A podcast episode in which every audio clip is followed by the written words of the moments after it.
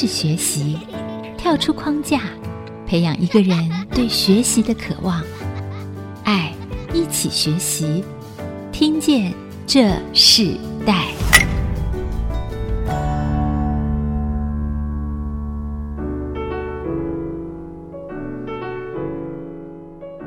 各位听众朋友，大家好，欢迎收听《听见这世代》，我是主持人郭兰玉。今天在《听见这世代》的节目里头，我们跟大家分享的世代学习关键字，我们要谈到老人幼幼学习大，认识新世代智慧照护系统。其实老人和小孩他们在一个家庭都是很重要的成员。那我们知道，家庭是这个社会最重要的中间。如果家庭是健康的、是完整的，那当然这个国家就会强盛。所以今天我们在这个世代学习关键字，我们谈到了老人幼。幼幼学习大，认识新时代智慧照护产业。那我们今天邀请到来宾是他们，特别是进驻在新竹生医园区的慧家健康生活科技创办人杨淑珍啊啊，杨董事长来到我们节目，我们先请董事长跟我们的听众朋友问声好。大家好，董事长好，那我也称呼你淑珍啊。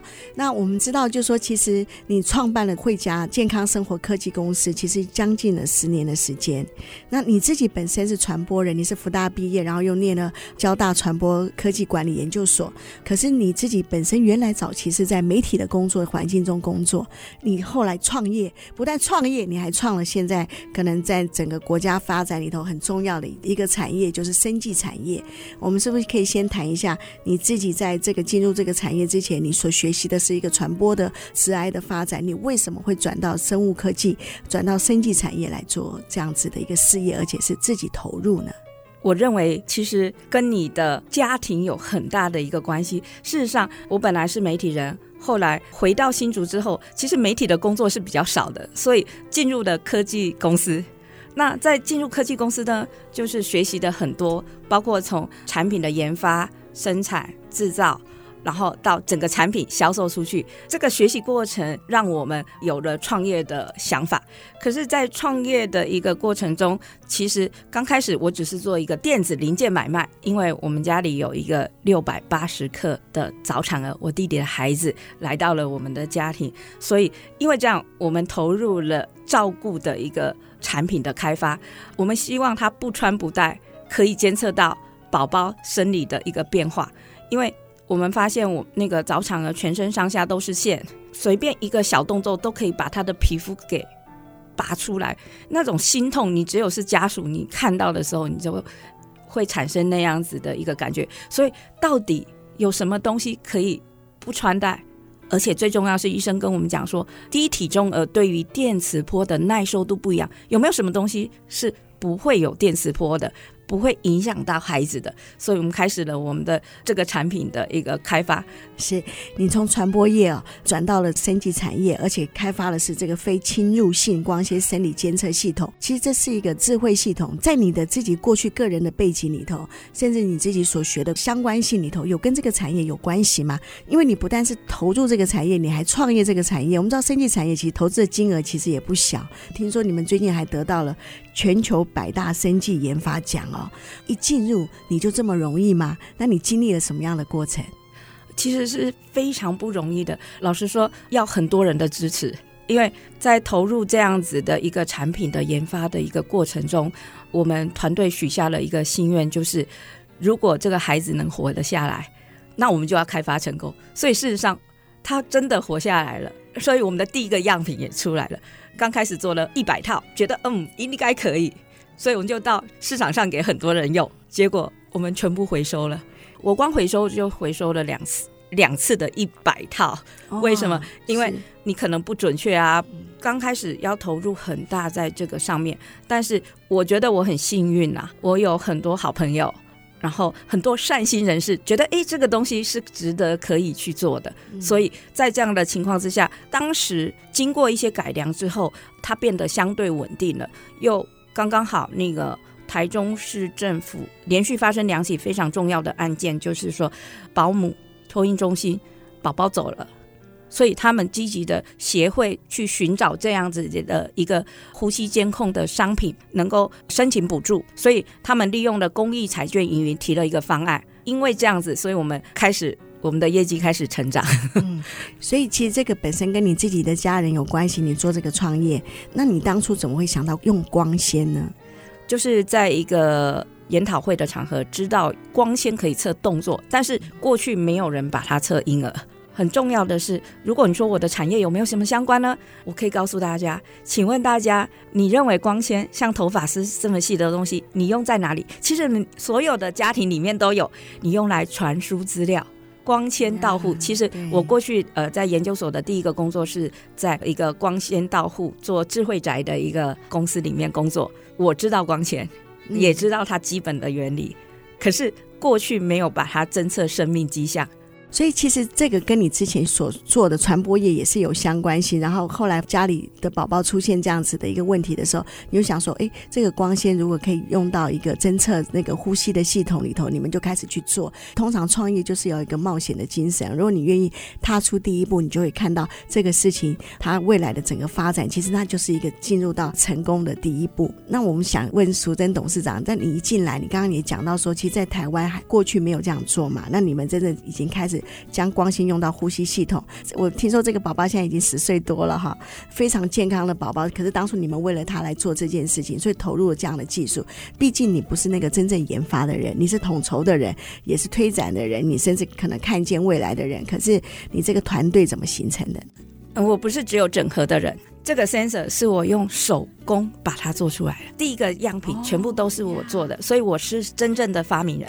哇，做，所以你就这样做了吗？你你怎么知道这个技术呢？我不知道，我只想要监控它。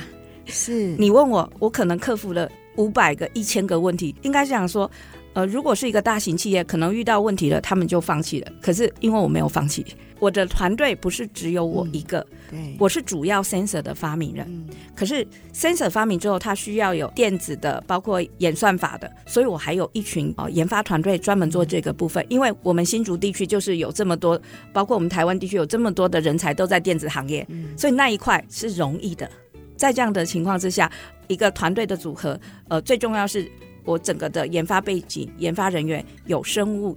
医学工程背景，嗯、我们结合起来，再加上我有七个医生顾问团，嗯、然后把这个产品定义妈妈、保姆他们的需求角度，定义了现在的一个功能，然后我们主要。呃，光纤只是一个工具而已。是，哇，你自己用手这样做了一个模组，这是非常特别哦。你们这个产业其实进入到也是长照二点零这个十年之后的再一次的接续的发展。我看到你们也运用到老人的身上，将两个年龄就是老人和幼幼的这个部分全部都已经涵盖在内。但是当初你所想到的嘛，你你自己在一开始做，你有想到这部分吗？不瞒你说，我们刚开始早产儿是为了他，可是。医生就讲早产儿能用，为什么新生儿不能用？所以我们就发展到新生儿。结果因为老龄化的出来，每个新手父母听完我们讲了这个东西，就说：“请问有没有老人的？”所以我们就发展出老人的部分，珍爱生命、尊严照顾、传递幸福，成为我们公司很重要一开始的理念。当然，里面有很多的功能，我我认为整个过程是跟家庭有关的。事实上，我把长照老人照顾当作是另外一个结合，是因为我爸爸的因素。我为什么会投入到长照的部分，而且积极把它发扬光大。我想分享一个故事。好，那这个故事我相信很重要，因为我看到杨董事长他的研发里头很奇妙。他因为家中有个宝宝的需要，早产人的需要，他们就开始进入这个研究的领域。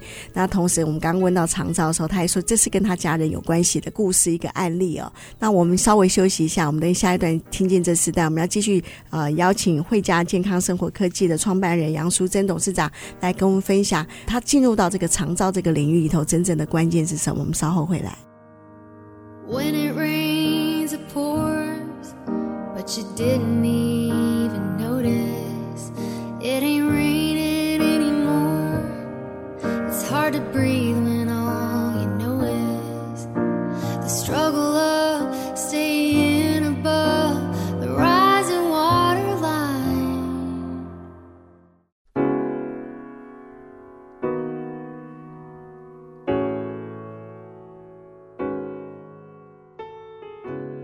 欢迎回到《听见这世代》，我是主持人郭兰玉。我们今天邀请到来宾是慧家健康生活科技的创办人杨淑珍董事长来到我们现场。那我们今天在世代学习关键字里头，我们跟大家分享是老人幼幼学习大，认识新时代智慧照护系统。那我们为什么要将老人幼幼这个学习的这个过程来分享给听众？因为我们知道这个健康照顾呃是一个这个国家发展很重要的一个重心，也是每个家庭所关注的重点。所以，我们今天这个课题头特别邀请。请到这个杨淑珍董事长来跟我们分享，因为他自己本身呢，他研发了一个非侵入性光纤生理监测技术，带给很多的家庭协助啊。那我们今天在第二段部分，我们刚刚提到说，其实我们讲到那个长照系统里头的时候，你们也进入到这个长照，其实这个跟你家人也是有关系的，对不对？所以，嗯、呃，我想跟大家分享，其实让我全心全意投入长照产业的一个关键，其实是我爸爸。我们这个技术。拿下了全球百大科技研发奖，就是跟 NASA、MIT 工研院资策会齐名的一个非常重要的国际大奖。我觉得这个奖项要颁给我爸爸。这个故事是这样的：为什么会有这个东西呢？我爸爸老实说，躺八年，他颜面神经中风，所有长照不论是喘息服务或外籍看护，很多要经历的过程，我们都经历过。我出差回家，我爸爸在咳嗽。我就去看他，因为他长期躺八年，颜面神经中风，他讲话人家是听不清楚的。第二次出差回家，我爸爸又在咳嗽，哦，我就去说啊，爸爸怎么啦？就去跟他聊天。第三次出差回家，踏进家门的时候，我心都凉了。我终于知道我爸爸为什么咳嗽。他意识是清楚的，可是他只是不能动。他当时为了叫外籍看护敲那个电动医疗床，敲的手都黑了，因为他糖尿病没有感觉，他手又是中风，所以他没有太大力气，所以怎么帮助这些人表达？所以我就说，那个早产儿这么细微的变化我都能测的，我有什么方法能帮助他？所以我研究的中风老人，只要你意识清楚，头部一定能动，所以我们发明了一个叫简易动作学习表达，点头可以紧急呼叫。不再用那很难按的按钮了。对，所以我们开始研究这个东西，叫生理动作辨识。后期因为我爸爸那个鼻胃管喂食的时候会出现什么大的难题，咳嗽就吸入性肺炎，然后就败血症，紧急求救。所以我发现我当时不想做咳嗽，因为我觉得太伤身体了。我发现我错了。一定要做连续性咳嗽的学习，所以我们把这个光纤得到的一个动作讯号进行了 AI 智能的一个学习。未来只要居家老人在家里，不是只有呼吸、心率这些生理监控的问题，呼吸中止的这些问题可以提出警示，我们还多做了更多的照顾。只要你连咳嗽的时候，其实都代表你可能已经生病了。这个东西，我认为真正获奖的原因不是在于生理监控，而是在于我们强调未来的老人照顾应该是尊严的。是你这个系统里头，它是跟床连接在一起嘛？不管是婴儿的床，或是老人的床，还是他行动上也可以监测。现在我们的技术已经到世界领先，我们是世界上可以做到最薄，只有一点五 mm 到两 mm，只要放在枕头、床单底下。婴儿的我们是把它放在床垫里，就婴儿比较大的床垫。特别是我们刚刚发表的一篇全球首例，完全不需要穿戴，可以分辨阻塞型、中枢型、混合型的呼吸中止的部分。一般在居家的时候，只能分辨轻度、中度、重度，你还是要去医院贴贴贴很多的线才能够去了解。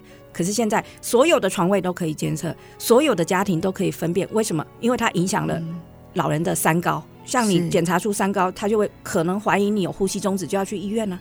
在这样的一个情况之下，这是我们的第一个世界首例。第二个世界首例是什么？就是你讲的行动中。抱歉，我一开始我都想说不要穿戴，可是这是我唯一做的光纤技术的穿戴，因为医疗器材只承认这个桡动脉跟手臂这边，所以我不得不穿戴。嗯，所以我只是把这个东西放在这里。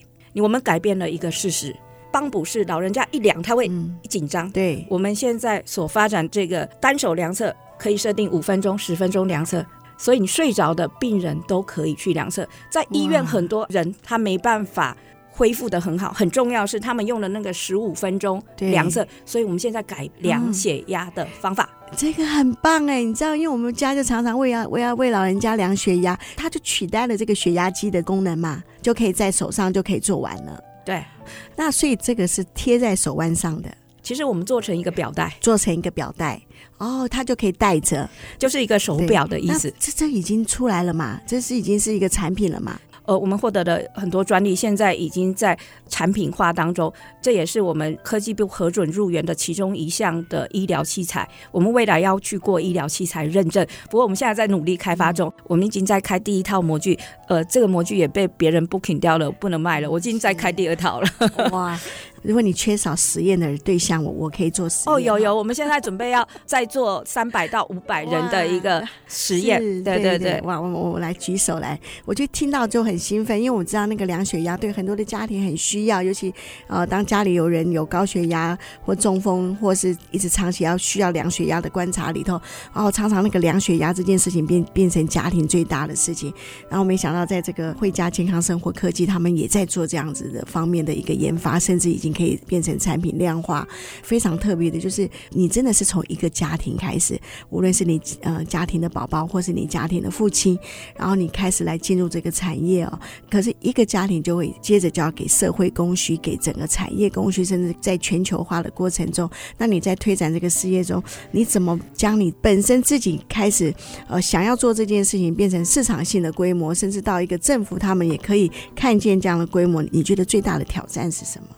我觉得最大的挑战来自于环境。首先，政府对于智慧科技这样子的一个部分是补助啊，都补助给大企业。我也不瞒你说，早期有申请 SBIR，就是那个计划，结果被打下来。但是我把这个计划自己投入。还有一些很多善心人士的帮忙，让我们公司可以投入这样子的。我们把这个计划的研究成果拿去申请了全球百大科技研发奖，结果获奖了。哇，就是最近的出来的资料，对不对？二零一七年获奖。其实我们二零一九年又获得了一个世界大呃全球的大奖，叫 ECI 国际爱奇奖全场大奖。这个奖的意义是，它也是挑选出未来对人类生活产生重大影响的创新技术。嗯、这个全全场大奖，过去领到这个全场大奖的，现在在世界上估值都超过十亿美金，所以呃，我也很期待说，我能够把公司带领到这个呃地步。那 你当初创业有想过这样子的一个成果吗？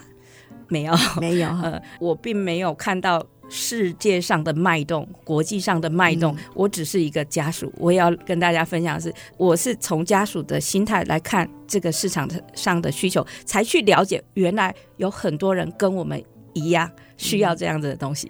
我觉得这是一个很特别的创业动机哦，就从自己的需要，其实也因为从自己的需要，从自己家庭的需要里头，哦，来来激发你来做一个这样子的一个创业规模里头，你更深的能够体入，你也更深的能够全心投入。我们觉得这是一个呃，在创业里头很重要的一个契机。我们先休息一下，我们在下一段部分，我们要邀请惠家健康生活科技的杨淑珍董事长来继续跟我们分享。其实，在整个创业的过程中，因为你们在新竹生意中心啊，不容易。进去，然后进去有很多的条件。我们来谈谈，凭着一个自己在家庭的需要里头，哇，你开始组成一个企业，然后到你开始参加了，得到不同的世界上的这个很多科技研发的奖项的肯定，到在这个新竹声音中心里头，你们进驻的时候，你们经历过什么样的过程？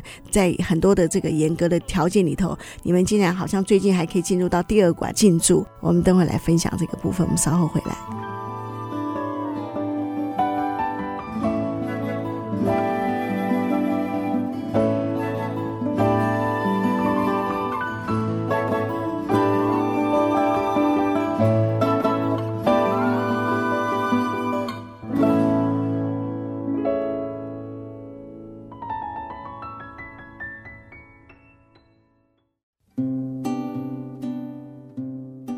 回到《听见这时代》，我是主持人郭兰玉。今天在《听见这时代》的节目里头，我们跟大家分享的是世代学习关键字哦，老人幼幼学习大。那我们主要在谈的这个学习的这个过程，是谈到因为这个老人和幼幼在社会结构里头，在家庭是非常重要。我们甚至常常看到跟企业请假最多就是啊，家里小孩生病了，不舒服了，或是老人家发生什么样的事情的时候，哇，就就会影响整个社会的生产力和整个社会的发展。我们就看到说，其实老人。幼幼幼，我们可以把他照顾得好，其实对整个的家庭是有帮助的，对整个社会结构和国家的生产力是有帮助的。那我们今天也特别针对这个话题，邀请到慧家健康生活科技的创办人杨淑珍来到我们节目，跟我们分享哇，他在光纤这个产业里头进入到一个非侵入性的光纤生理监测技术的系统开发，不但是针对幼儿、婴儿，也针对老人常照的社会的需要。我们在这一段部分，我们要继续请淑珍董事长跟我们分享说，其实我们台湾不能够进入到已开发国家这样子的一个阶段，很重要的其中有一个原因就是我们的 IM 就是一千个婴儿里头的死亡的这个指数，在这个过程里头，我们就看到说，哇，原来整个已开发国家里头很多它跟你的照护的这个系统是有关系的。我们可不可以来分享这一个部分？当时我创业的时候，第一个公司的目标还没有投入长照之前，许下了一个心愿，就是说希望台湾呃能够把 IMR 刚才提到的 IMR 下降到千分之三以下，因为世界上就是进入已开发中国家必要的参数之一，就是 IMR 要在千分之三以下，所以我立下了非常。远大的目标，那唯一通过购买呼吸监控床垫，用公益彩券盈余来改善托育环境的，只有台中市。这六年来，他们从千分之四点一下降到千分之二点九，这是唯一我们达到的一个城市。其他的三大城市，包括台北市，呃，现在已经是四点五，新北市四点三。然后高雄市是五点五，他们原来都是三点多的，应该是政府他们有设定说，千禧年要把 IMR 下降到千分之三，就是为了进入已开发中国家。很可惜，IMR 代表了一个国家经济健康水平指标，是，所以我们在这方面的努力，我们最开心的事情就是，至少我们在一个城市里面。有这样子的一个结果，很可惜的是，我很希望在这个节目里也推动一下。如果大家知道的话，帮忙去呃推动一下政府这边，其实是可以用公益彩券盈余来去改善托育环境。而且那个数值是很快就可以看到的，嗯，因为你讲很重要，就是说你刚刚讲到台北市、新北市，我听说新竹县和新竹市，新竹县是三点八，新竹市是三点三，还没有降到你认为国家经济健康指标里头标准，对不对？你看新竹市三点三，其实是比其他地方好。其实你有没有发现，真的可以去代表一个地区的一些状况，而这个东西就表示你的照顾、你的经济。你的健康有没有达到一个标准？所以事实上，我们这个东西呢，做了一件很重要的事情，填补大人不在宝宝身边的时刻，二十四小时好像有人帮他顾着。万一有状况，紧急的提示，这件事情可以避免很多不必要的意外。你看到很多发生的意外都是宝宝睡着了，你也去睡觉。然后等他醒来的时候就来不及，很多状况都是太晚发现，所以我们也把它用在长照里。我也希望未来能够有更多人能够受惠，因为我们很多独居老人，或者就算你跟爸爸妈妈睡在一起，你不知道他房间里。发生什么事情？嗯、所以我们的系统可以做到填补照顾者不在被照顾者身边，二十四小时安全。你觉得外籍看护不用睡觉吗？还是要睡觉？嗯、所以在这样的一个情况之下，我相信我们这套系统可以为整个社会降低很多所谓的不必要的风险。嗯、我常常说，我们投入的是一个救人的置业，嗯，因为这些东西它是可以帮助到这些人，甚至例如说流沙中年。嗯，他们为什么辞掉工作，请外劳的费用跟自己的薪水差不多？嗯、然后流沙中年还有一个非常困境的地方，接受政府的补助的经费是不够他们生活，是所以他就把老人家丢在家里，自己去打工。可是那怎么办？又很担心家里面的老人。其实我们的东西可以让他从外面。你们这个整个研发的这个系统里头，不只是现代需要，也是未来性的需要。那也是不是也因为这样子，所以你们在新竹声音中心进驻的时候，我发现哇，声音中心里头他们的标准其实是很高的。你们进去里头好像呃没有遇到这样的困难。主要最主要的原因是什么？其实是我有困难呢、欸。我一开始做婴儿的时候，他不让我进去啊。我一直到二零一五年我们开始做成人的时候，我们才申请进去，因为他评审非常严苛。呃呃，首先进去育成中心的时候，我们现在是进驻在经济部中小企业处生一级产业育成中心。进去的时候有个非常严苛条件，评鉴的第一个最重要关键，你未来发展的技术是，他评定你是可以成为高阶医材，然后之后要毕业考，所以。跟新竹科学园区入园是一样的考试，但是再加上因为要入住新竹生医园区，它有一个非常我记得的条件，就是你要去证明说明你的技术是世界领先。要把其他跟你相似的国际上发展这个东西要拿出来做比较，那我们考过了，我们就是在明年会进驻第二生技大楼。也因为这样进驻进去哦，你们的这个整个的呃，在投入的研发的成本，然后甚至整个研发的环境，会影响到你们产品的价格吗？我的想法就是希望大家都能够用得上去，所以事实上，呃，很庆幸的一件事，要感谢全台湾使用过我们宝宝产品的人。因为我们应该是世界上最特别的一个企业，从婴儿开始做到老人。有很多人都在一开始投入都是在老人上面，可是他们出现了难题，我们没有遇到。也就是说，婴儿很细微的变化，它跟环境之间必须区分出来。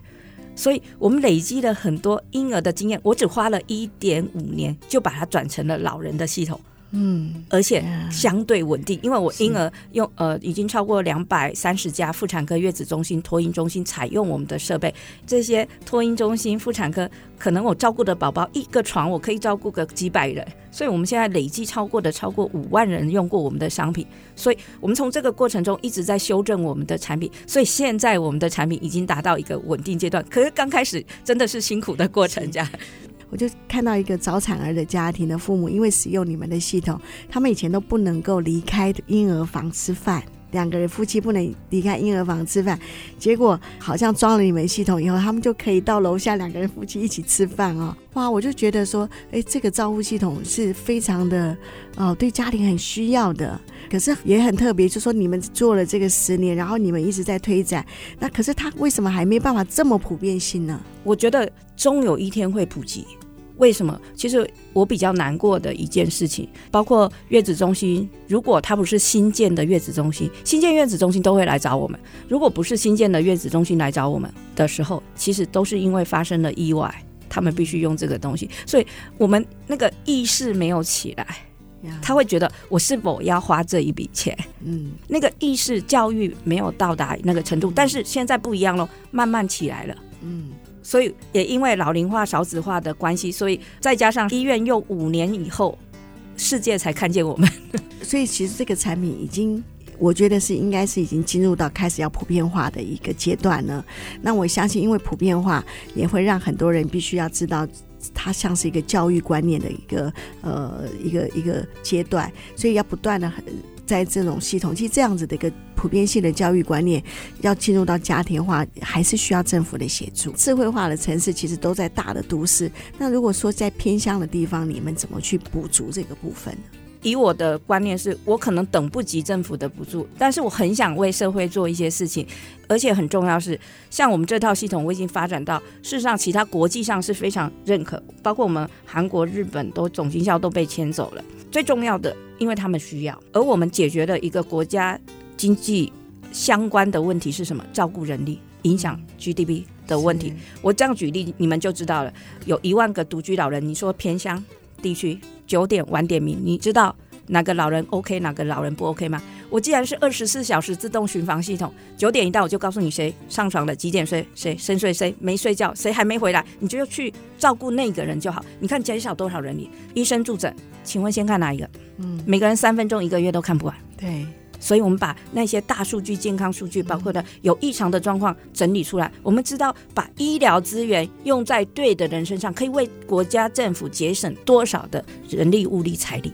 嗯，这才是重点。对，所以这是息息相关的。哎，我也很好奇，说，呃，那我们做了监控系统，但那个监控中心是怎么组成的啊？那个监控中心真正的作用在哪里？我们等下一段我们来分享。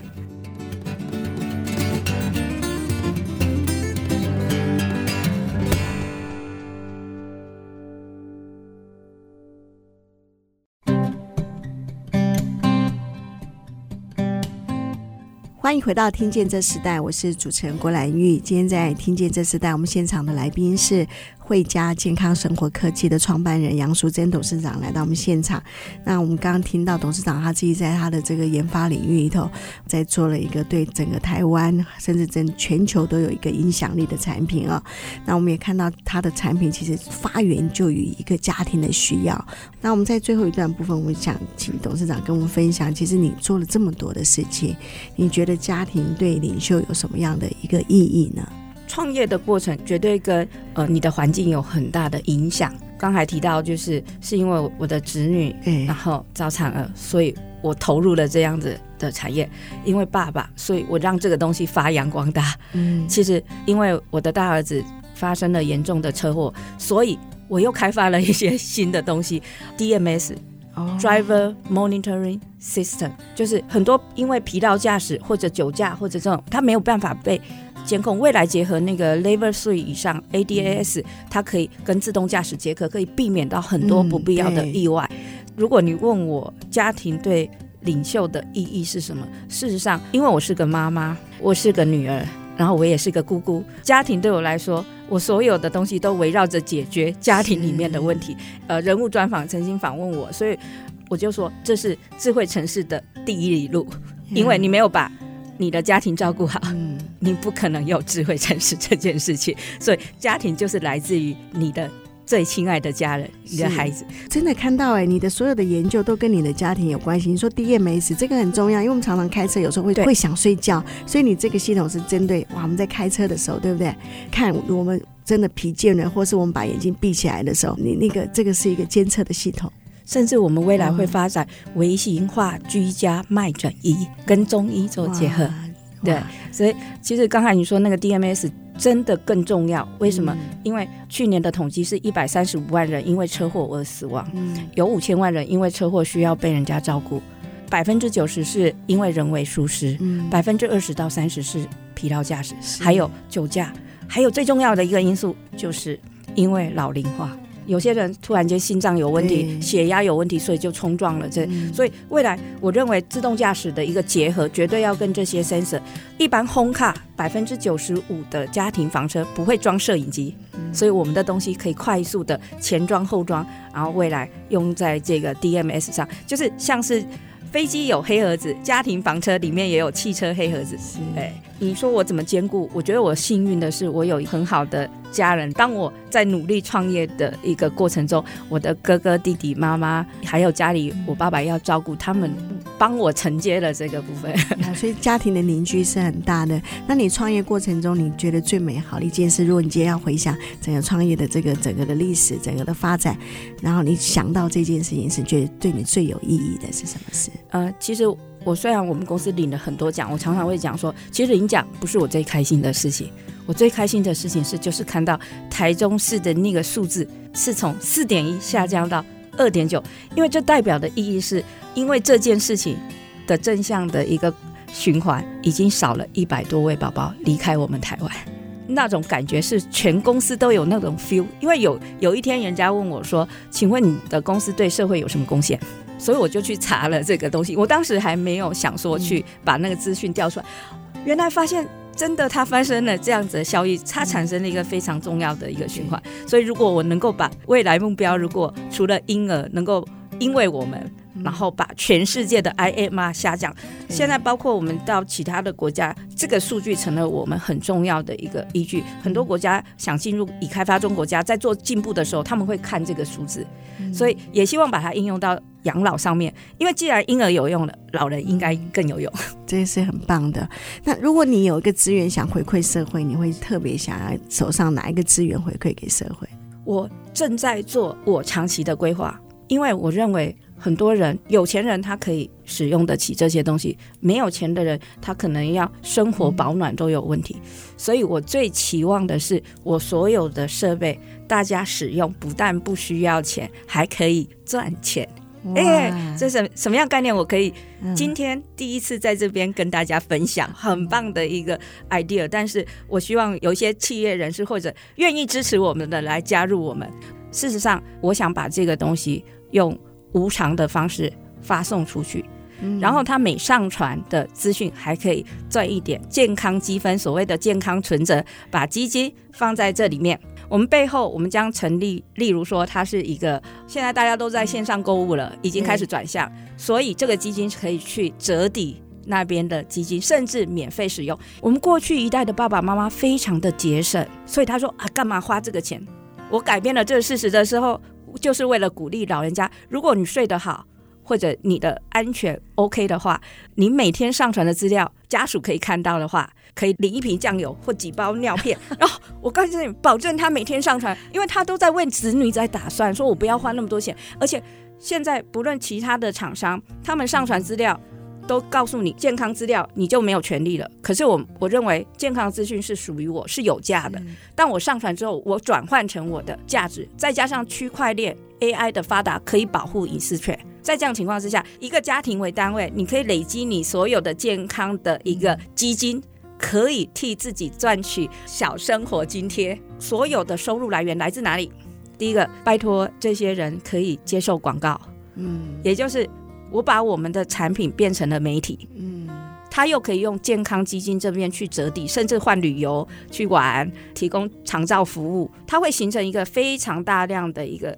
新的商业模式，嗯、政府的照顾要赚的钱全部在这。如果我完成这样的置业，嗯、所有全台湾两百多万的独居在家里的老人，嗯、都可以免费使用这个东西，是很大的系统啊，很大的网络。但是我觉得，就让我想到说，你从传播业、媒体业进入到生技产业，然后你现在又从生技产业里头。回到你当初所学的，这真的是环环相扣。我们最后一件事情就要请苏贞董事长跟我们分享说，如果今天有一个年轻人也想要这样子创业的话，你会给他一句什么样的建议呢？其实我想要说的是，莫忘初衷。到最后，我的这个计划其实已经有一些善心人士来支持我们，嗯，所以我希望真正能成型。虽然还在一个计划中，我就说，因为今天访问，所以。你问我我有什么伟大准备要贡献在社会？我希望我们能够有更多的想要回馈社会的企业能够加入我们，把这个计划做成功。你知道做成功就是守护了我们台湾很重要的长照，只是把愿意花钱的人把那钱用在有些没办法花钱人身上。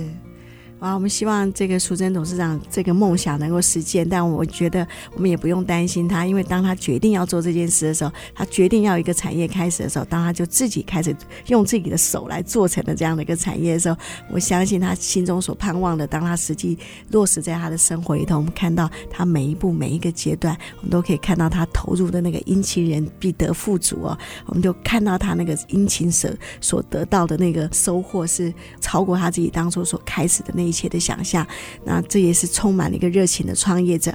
我们在最后，我们是不是请淑珍董事长跟我们分享一首可以代表你整个创业的一个过程的一首歌曲？我现在马上想到的一首歌就是《感恩的心》，因为我背后能成长到现在，我非常感谢我后面一百多个善心人士。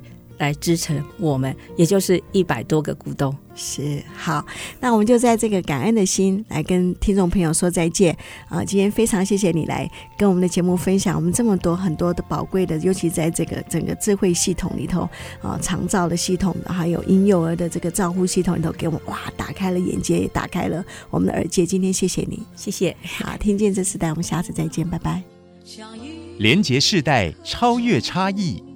富予建设邀请您，爱一起学习。我来自何方？我情归何处？谁在下一刻？